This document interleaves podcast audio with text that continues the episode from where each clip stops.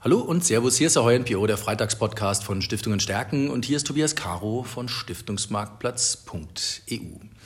Ich habe mir für den heutigen Freitagspodcast einen Rentenexperten eingeladen, nämlich Guido Bartels von TBF Global Asset Management. Wir haben uns getroffen in seinem Büro in Bad Homburg und gesprochen über ja, das Rentenmarkt. Desaster kann man jetzt vielleicht nicht sagen, aber das besondere Rentenanlagejahr 2022. Und wir haben ein bisschen geschaut, was denn das für Möglichkeiten mit sich bringt, lieber Guido Bartels. Herzlich willkommen im Freitagspodcast und lassen Sie uns das nochmal Revue passieren lassen, was 2022 passiert ist. Es war auch für Sie, Sie sind wirklich ein alter Hase im Rentenmarkt. Ich kenne wenige, die so lange im Rentenmarkt unterwegs sind. Aber es war für Sie auch ein besonderes Jahr, oder? Absolut. Das war definitiv, von mir erstmal herzlich willkommen. Äh, auch für mich war 2022 eine Herausforderung der Gestalt, dass wir sowas noch nie am Kapitalmarkt sehen konnten. Und ich mache das jetzt seit 1987, bin ich unterwegs im Markt.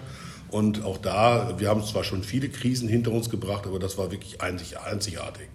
Lag zum großen Teil daran, dass wir plötzlich ein Umdenken bei den Zentralbanken gesehen haben. Die Inflation hat die Zentralbanken gezwungen, weg von ihrem Kurs der ultra lockeren Geldpolitik hinwegzugehen die Zinsen anzuheben und nicht nur die Zinsen anzuheben, sondern die Zinsen in einem wahnsinnig schnellen Tempo anzuheben. Ich meine, die FED alleine also US-Notenbank hat, äh, ich meine, vier Zinsschritte hintereinander 75 Basispunkte erhöht. Das gab es auch so schon lange nicht mehr. Da muss man auf die 80er Jahre, Anfang der 80er Jahre zurückgehen, um das Tempo zu sehen. Und dadurch, dass wir von so einem extrem niedrigen Niveau im Zins gestartet sind, also die Rentenmärkte waren ja, Anfang des Jahres waren die Bundesanleihenzinsen immer noch im negativen Bereich. Und es war Usus, dass der Zins ganz lange da unten bleibt. Ja, ja, natürlich. Das war, also, das war Konsens im Markt, ja, genau. definitiv. Äh, war natürlich die Überraschung groß, als plötzlich die Inflationszahlen so stark nach oben stiegen, oder zumindest war es für viele dort überraschend, weil ehrlich gesagt war es ja doch eine Frage der Zeit, bis die Inflation kam, weil wir hatten eine Geldmengenausweitung gehabt, die ihresgleichen auch, suchte. Ja. Und das hat natürlich den, den Zins befeuert. Wir haben ja, und die Inflation vor allen Dingen befeuert, äh, wir haben es ja überall gesehen, nicht nur, zuerst ging es ja los tatsächlich an den Aktienmärkten, äh, Realgüter sind natürlich auch extrem gestiegen, jeder von uns kennt das, wie gesagt, wenn er ein Haus kaufen wollte mhm. oder Wohnungen, wie teuer die plötzlich geworden sind, das ist natürlich auch echt Inflation gewesen und das hat sich natürlich jetzt auch in den Konsumentenpreisen irgendwo niedergespiegelt. Und deswegen, diese Wahnsinnsbewegung, der globale Rentenindex war zwischenzeitlich 23 Prozent im Minus fürs Jahr, das war im, im Oktober. Muss man sich mal überlegen, 100 ja. nominal ja. war ich unter 80. Absolut, das, war, das hat richtig wehgetan vielen Leuten dass sie plötzlich gemerkt haben, letztendlich, ja, ups, eine Rente ist ja dann doch nicht mehr so ganz so sicher. Und, ähm, kann auch schwanken? Das kann auch schwanken und vor allen Dingen auch, wenn in eine Richtung nur schwanken, das tat dann besonders weh. Und man konnte sich auch nirgendwo verstecken. Jetzt auch gerade mit Mischfonds oder sowas halt war es auch wirklich schwierig, weil ja die Aktien auch entsprechend stark unter Druck kamen. Also egal, was man machte, dieses normale Austarieren, dass also, wenn die Aktien fallen, die Renten steigen und umgekehrt, das gab es dieses Jahr überhaupt nicht. Das war wirklich echt extrem schwierig, muss man sagen. Aber waren die Notenbanken wirklich überrascht? Also ich meine, die machen ja den ganzen Tag nichts anderes als Geldmengen beobachten, Preisbewegungen beobachten, Zinsen irgendwo. Ja, waren die wirklich überrascht? Ich glaube schon, weil ich meine, wir waren natürlich in Terra incognita, wie man so schön sagt, also unbekanntes Terrain, in dem sie sich bewegt haben. Äh, man hat ja angeblich das Perpetuum mobile gefunden, der Staatenfinanzierung. Also die Staaten konnten Schulden machen, ihren Wählern Versprechen einlösen und die Notenbanken haben entsprechend dann die Schulden aufgekauft. Das hieß zwar offiziell nicht so, aber das Quantitative Easing, was da gemacht worden ist, das ist ja faktisch nichts anderes, als tatsächlich die eigenen Staatsschulden zu kaufen. Am besten Beispiel an den Japanern sieht man im Moment gerade, denen gehören mittlerweile mehr als 50 Prozent des japanischen Rentenmarkts gehört der japanischen Notenbank. Also da ist wirklich das Münchhausener Prinzip, man zieht sich am eigenen äh, Shop aus dem Sumpf, äh, das funktioniert. Das, das, ist ja dann kein Rentenmarkt mehr. Nee, nee, nee, nee, das ist einfach nur manipulierter Zins und deswegen die Manipulation ist jetzt langsam raus und ich vermute, wir sind auch weitestgehend, haben wir den, die Bewegung jetzt erstmal die große Bewegung hinter uns gelassen. Und auch da sind die Notenbanken wieder so ein bisschen dran schuld, weil die natürlich jetzt mittlerweile gesignalisiert haben, also wir machen zwar weiter, aber wir machen jetzt langsamer. Also jetzt müssen wir erstmal ein bisschen beobachten. Die FED wird sicherlich auch noch ihre zwei, drei Zinsschritte machen. Äh, die Frau Lagarde war mit ihren Aussagen extrem hawkisch, wie man so schön sagt. Also sie hat ja auch gesagt, nee, nee, also wir sind lang noch nicht zu Ende. Äh, da kommt noch einiges auf uns zu. Ähm, insofern ist der Euro-Rentenmarkt vielleicht noch so ein bisschen vielleicht verfrüht, um da, wie gesagt, massiv reinzugehen. Aber im Dollarmarkt, äh, wir sind jetzt knapp unter der 4%. Ich, vielleicht sehen wir noch mal ein bisschen die 4% im zehnjährigen Zins. Aber dann glaube ich, dann sind wir auch erstmal mit der großen Bewegung jetzt erstmal am Ende. Und das gibt natürlich auch wieder Gelegenheiten. Also wie der Schweizer sagen würde, Occasion an dieser Stelle.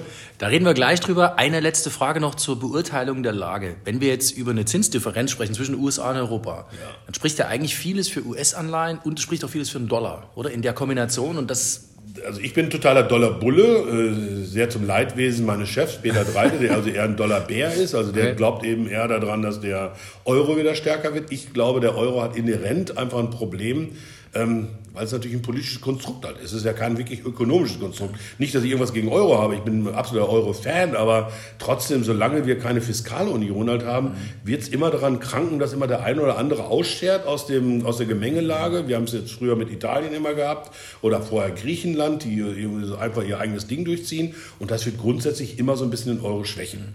Ähm, und daher absolut ein Fan für den, für den Dollar, nach wie vor. Ähm, der Kapitalmarkt scheint es jetzt ein bisschen anders im Moment zu sehen. Da hat man vielleicht eine Übertreibung mhm. gesehen, als der Dollar-Wechselkurs dann doch, wie gesagt, durch die 1 durchgerutscht halt ist. Also die Parität sollte vielleicht doch halten und jetzt im Moment um die 1,06 rum. Ich glaube, da sind wir einfach im neutralen Territorium drin. Also ob der Dollar irgendwo wird sicherlich nächstes Jahr auch irgendwo zwischen 1 und 1,10 irgendwo so pendeln. Also insofern. Jetzt, sind Sie, jetzt beobachten Sie das ganze Spiel ja schon relativ lange. Ist ein starker Dollar in dem Kontext jetzt auch so ein bisschen ein Zeichen von, die USA stehen wirtschaftlich gar nicht so schlecht da, wie wir sie gerne mal schreiben? Also ja, die haben viel Schulden, aber sie kommen vielleicht aus dieser Krise auch wieder ein Stück besser raus? Ja, oder ist ja, das die Amerikaner sind deutlich besser unterwegs, als wir das zum Beispiel sind in Europa, weil die natürlich, erstmal äh, ist die amerikanische Wirtschaft nach wie vor stark, der amerikanische Konsument ist extrem gut unterwegs. Äh, die Lohnzuwächse, die wir in Amerika jetzt zum Schluss gesehen haben und nach wie vor diese, diese sehr enge Arbeitsmarkt in Amerika doch den, gerade der Notenbank da drüben Probleme halt macht. Ähm, der unterstützt natürlich stark den Konsum und damit natürlich auch die amerikanische Wirtschaft. Und da, ich glaube, 70, über 70 Prozent der amerikanischen, des amerikanischen Bruttoinlandsprodukts kommt aus dem Privatkonsum. Also insofern, das ist schon eine, eine absolute Maßgröße da drüben.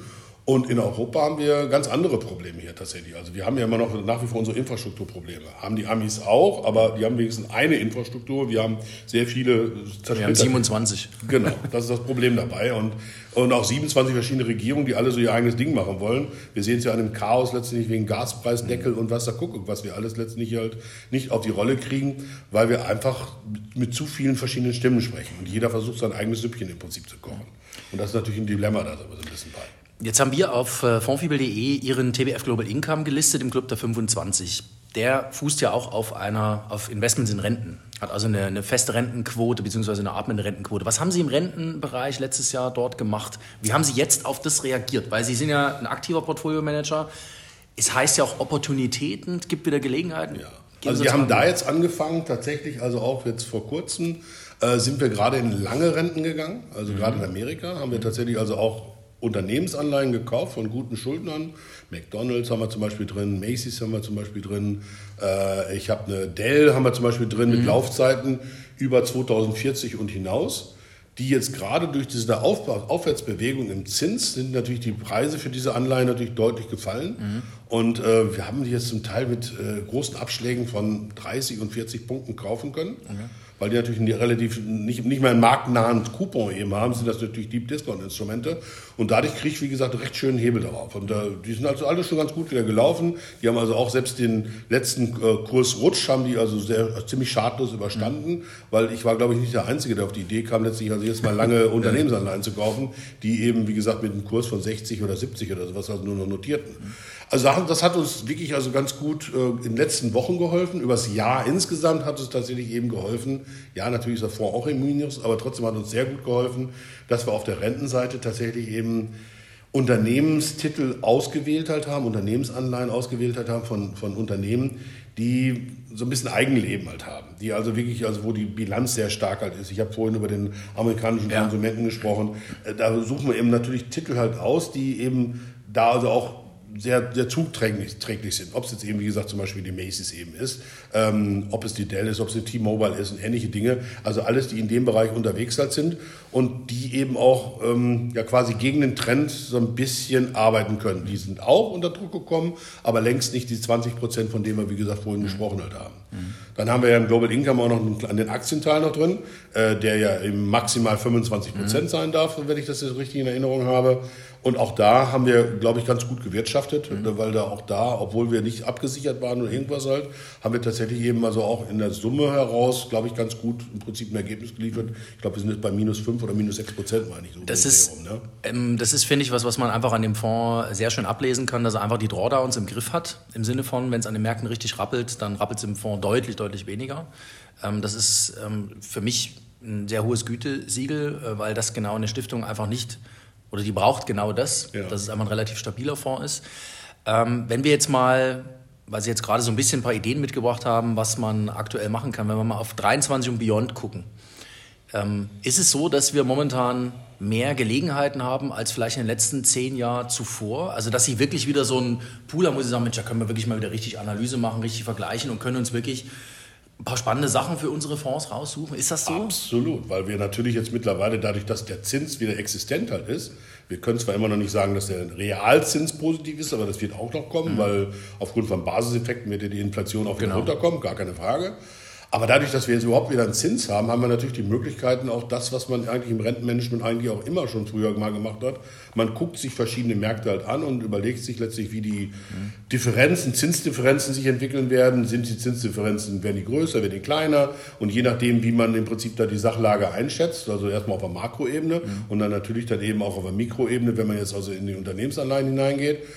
Dann sucht man auch den richtigen Sweet Spot auf der Zinskurve mhm. beispielsweise, weil die Zinskurve hat wieder eine Bedeutung. Also der ja. Zins als, als, als Aussage äh, als Preis von Geld hat plötzlich wieder einen Wert. Und vor allem gibt es wieder Kurven? Ja, es gibt wieder Kurven. Und natürlich, was wir jetzt im Moment gerade, äh, zum Beispiel jetzt bei Neuinvestitionen machen, wenn wir Staatsanleihen unterwegs sind, weil wir legen ja zum Beispiel auch, und das wollen wir noch ganz kurz erwähnen, noch ein neues Produkt haben wir gerade aufgelegt bei TWF, den TWF Fix Income, also einen reinen globalen Rentenfonds, der bewusst auch nur auf Staatsanleihen und supranationale und Agencies und solche Sachen geht, also wirklich hochliquide Produkte, aber eben global äh, äh agiert ähm, da haben wir natürlich jede Menge Gelegenheit. Und da sind wir natürlich im Dollarbereich, gehen wir da bewusst letztendlich halt jetzt gerade bei Staatsanleihen, weil die Zinskurve extrem invers halt ist, gehen wir natürlich aufs kurze Ende auf. Mhm. Weil sagen, da welche für den langen, das lange Ende da nicht wirklich kompensiert. Bei Unternehmensanleihen ist es ein bisschen anders.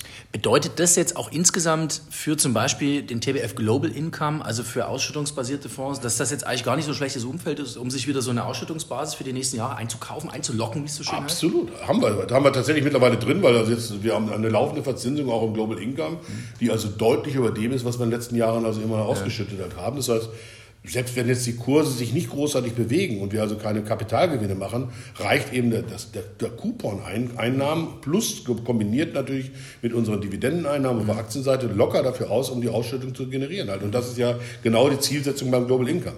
Wir wollen ja gar nicht große, große Kursgewinne machen, wir wollen eben die regelmäßige Ausschüttung hinkriegen. Ist total komfortabel. Ne? Also ist extrem. Das ist das, was Rentenmanagement eigentlich immer ist.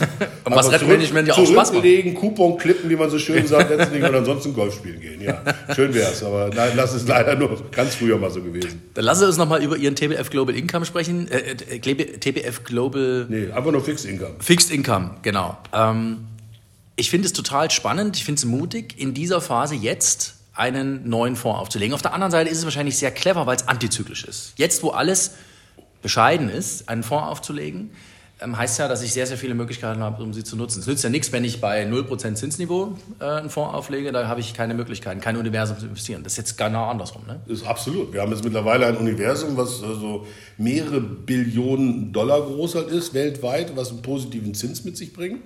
Ähm, wir hören es auch im Interesse von unseren Kunden letztlich, mhm. dass mehr oder mehr, mehr, oder mehr, mehr und mehr Kunden jetzt sagen, ach ja, Renten kann man ja wieder was mitmachen. Wir suchen im Moment auch gerade einen Rentenfonds und ähnliche Sachen. Also mhm. da ist wirklich also auch der Bedarf tatsächlich dort. Und ja, die Gelegenheiten sind einfach ge mittlerweile gegeben. Halt. Man kann jetzt, wie gesagt, global agieren und äh, uns stehen dann wir haben die OECD-Staaten uns ausgewählt letztlich. Mhm. Das sind immer, immerhin mehr als 50 Prozent des Bruttoinlandsprodukts der Welt, mhm. in dem wir da unterwegs halt sind. Und äh, wir haben hochliquide Instrumente, die wir da reingemacht haben. Wir haben es gerade angefangen. Im Moment ist in dem Fonds gerade mal 6 Millionen drin. Mhm. Also ganz klein noch. Aber mhm. wie gesagt, ich denke, bin da sehr zuversichtlich, dass wir da doch auch ordentliche Mittelzuflüsse bekommen werden. Mhm. Und so ein Fonds kann völlig problemlos, denke ich mir, irgendwo zwischen 4 und 5 Prozent verdienen im Jahr. Also TBF, TBF Fixed Income, ein neuer Rentenfonds, den Sie aufgelegt haben. Und Sie sind auch der Fondsmanager? Korrekt. Zusammen mit meinem Kollegen. Wir haben einen neuen Kollegen eingestellt, der uns jetzt gerade, wie gesagt, zum 1. Dezember äh, mhm. angefangen hat. Der Herr Roman Kostal, ja. seines Zeichens auch Rentenexperte. Der macht das nicht ganz so lange wie ich, aber der ist also zumindest mal ja auch schon über 30 Jahre im Markt und er, wie der Name vielleicht so ein bisschen vermuten lässt, kennt sich auch so ein bisschen in den Schwellenländern aus. Also mhm. er ist, äh, glaube ich, tschechischer Herkunft, mhm. spricht auch fließend Russisch und ähnliche Sachen, was also extrem mhm. hilft, wenn man gerade in osteuropäischen äh, Märkten unterwegs sein will. Und da haben wir jetzt gerade angefangen, auch ein bisschen Polen uns anzuschauen. Wir kaufen die Tschechen, äh, wo eben auch ein deutlich höherer Zinsdruck ist. Die kaufen auch in Local Currencies. Ansonsten, wenn wir Fremdwährungen, wenn wir äh, andere Länder wählen, also Schwellenländer investieren, dann nehmen wir dann üblicherweise die Hard Currency Anleihen, also Dollar-Anleihen oder Euro-Anleihen halt. Okay. Ist das so? Ich habe mal eine Beobachtung gemacht, beziehungsweise ich habe mal einen Chart gesehen, dass die Emerging Markets bei den Zinsen diesmal vor den Industriestaaten sind. Also die haben die Zinsen sehr viel früher, sehr viel weiter angehoben. Brasilien oder so über 10. Also da ist schon sehr viel mehr passiert. Und die könnten vielleicht sogar früher wieder aufs Gas als wir müssten, oder haben sie natürlich damals gemacht und haben das absolut richtig. Das war natürlich auch ein Grund mit letztlich, weil der Dollar so festgegangen mhm. ist und viele von den äh, Staaten, wie Brasilien zum Beispiel, haben Auslandsschulden und wenn natürlich der Dollar sehr stark, mhm. stark ist, ist das für die extrem ungünstig, weil die natürlich dann ihre Schulden natürlich also mhm. teurer werden und äh, dementsprechend mussten die also sehr schnell und sehr, sehr, sehr, sehr deutlich reagieren, dass die eigene Währung nicht so ganz so stark unter mhm. Druck haben. Aber jetzt ich glaube, die sind also de definitiv vor der Kurve. Ja, also da können wir tatsächlich was, was, was machen. Und äh, man sieht es auch tatsächlich an den Zinsentwicklungen, dass auch die Zinsspreads gegenüber den entwickelten Märkten laufen jetzt deutlich rein im Moment gerade. Die sind also sehr weit gelaufen. Also wenn ich an den, Polen, äh, an den polnischen Spread im Prinzip gegen Dollar denke oder sowas halt, der ist sehr weit aktuell deutlich weiter, als er im Durchschnitt war in den letzten 20 Jahren. Aber das ist, denke, denke ich mir, auch eine Gelegenheit, da wieder mit einzusteigen und da, wie gesagt, auch auf die Spread-Kompression im Prinzip zu setzen und dass wir da, wie gesagt, zusätzlich Zusatzerträge mit erwirtschaften können.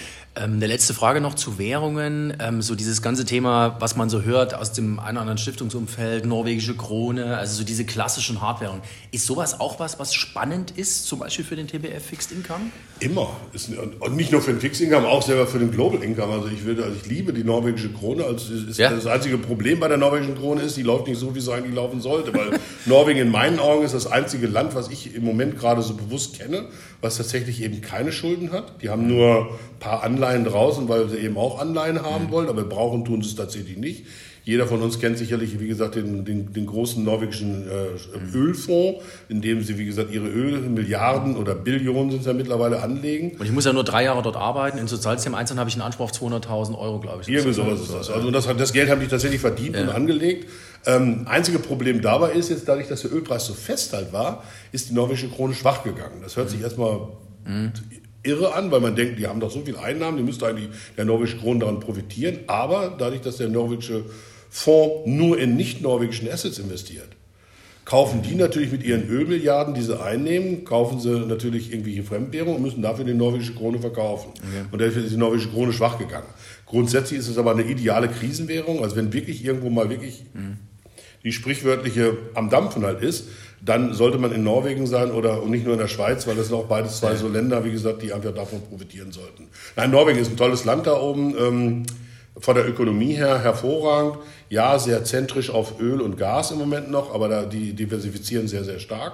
Und haben und, viel Wasserkraft. Ne? Und haben viel Wasserkraft da oben, was, wovon wir im Moment ja auch profitieren, weil wir kaufen jetzt zum Beispiel auch Gas, wie gesagt, aus ja. Norwegen im Moment gerade und sicherlich auch Strom demnächst. Ja. Ähm, vielleicht als letzte Frage noch, ähm, ein Wunsch für 2023, vielleicht auch für die Jahre danach, wenn wir über die Börse nachdenken, wenn wir darüber nachdenken, was möchte man denn? Möchte man ein bisschen ruhigeres Fahrwasser oder soll es gerne so ein bisschen, sagen wir mal, ja, wie soll ich sagen, ähm, schwankungsintensiv oder schwankungsfreudig bleiben, einfach damit Opportunitäten auch immer wieder entstehen? Also ich persönlich habe kein Problem mit Schwankungen, weil, wie Sie das richtigerweise sagten, Bewegungen bringen auch Gelegenheiten mit sich. Mhm. Also wenn es alles stillsteht letztlich halt, dann kann ich tatsächlich, wie gesagt, nur den Coupon verdienen oder die Dividende verdienen. Bewegung ist immer, wie gesagt, Möglichkeit. Es ist zwar Risiko auch dabei, aber jedes Risiko ist natürlich auf der Kehrseite auch mhm. immer eine Gelegenheit. Mhm. Und insofern, ich mag die Schwankungen durchaus, weil das sind, wie gesagt, da kommen manchmal auch Werte zu Trage, die man ansonsten vielleicht gar nicht so ohne weiteres entdecken würde, weil man einfach zu träge dann wird. So ist man immer wach und hellwach dabei und ich denke mir, das sollte sicherlich auch die nächsten Jahre so bleiben.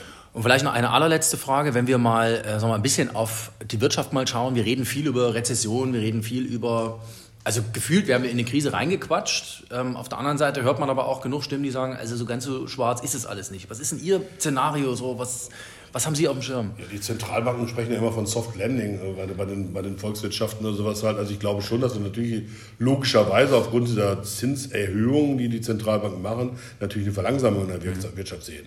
Aber wie Sie richtigerweise sagten, hier wird viel, viel geredet und äh, Wirtschaft ist vor allem eins, nämlich Psychologie. Mhm. Wenn man die Leute natürlich alles immer so schlecht redet, dann wird es auch schlecht, weil die Leute plötzlich sich auch eine Konsumneigung nimmt ab und ähnliche Dinge.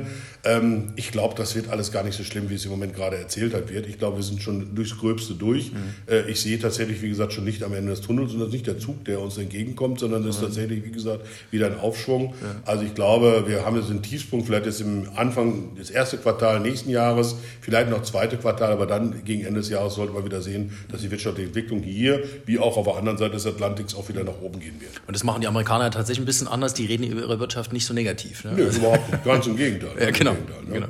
Dann ist ja sogar eher der Paul unterwegs und sagt sogar noch, ist alles eigentlich gut. Wir dürfen die Zinsen noch kräftig erhöhen. Halt, ne? Genau. Und das ist ja implizit eigentlich eine gute Nachricht, ist weil das heißt absolut. ja, die Wirtschaft kann das ab. Ne? Absolut, so, so sieht es aus. Da ist die Frau Lagarde leider ein bisschen anders unterwegs. Hoffen wir, dass sie es nächstes Jahr vielleicht für sich auch ein Stückchen entdeckt, dieses genau. positive Denken ja.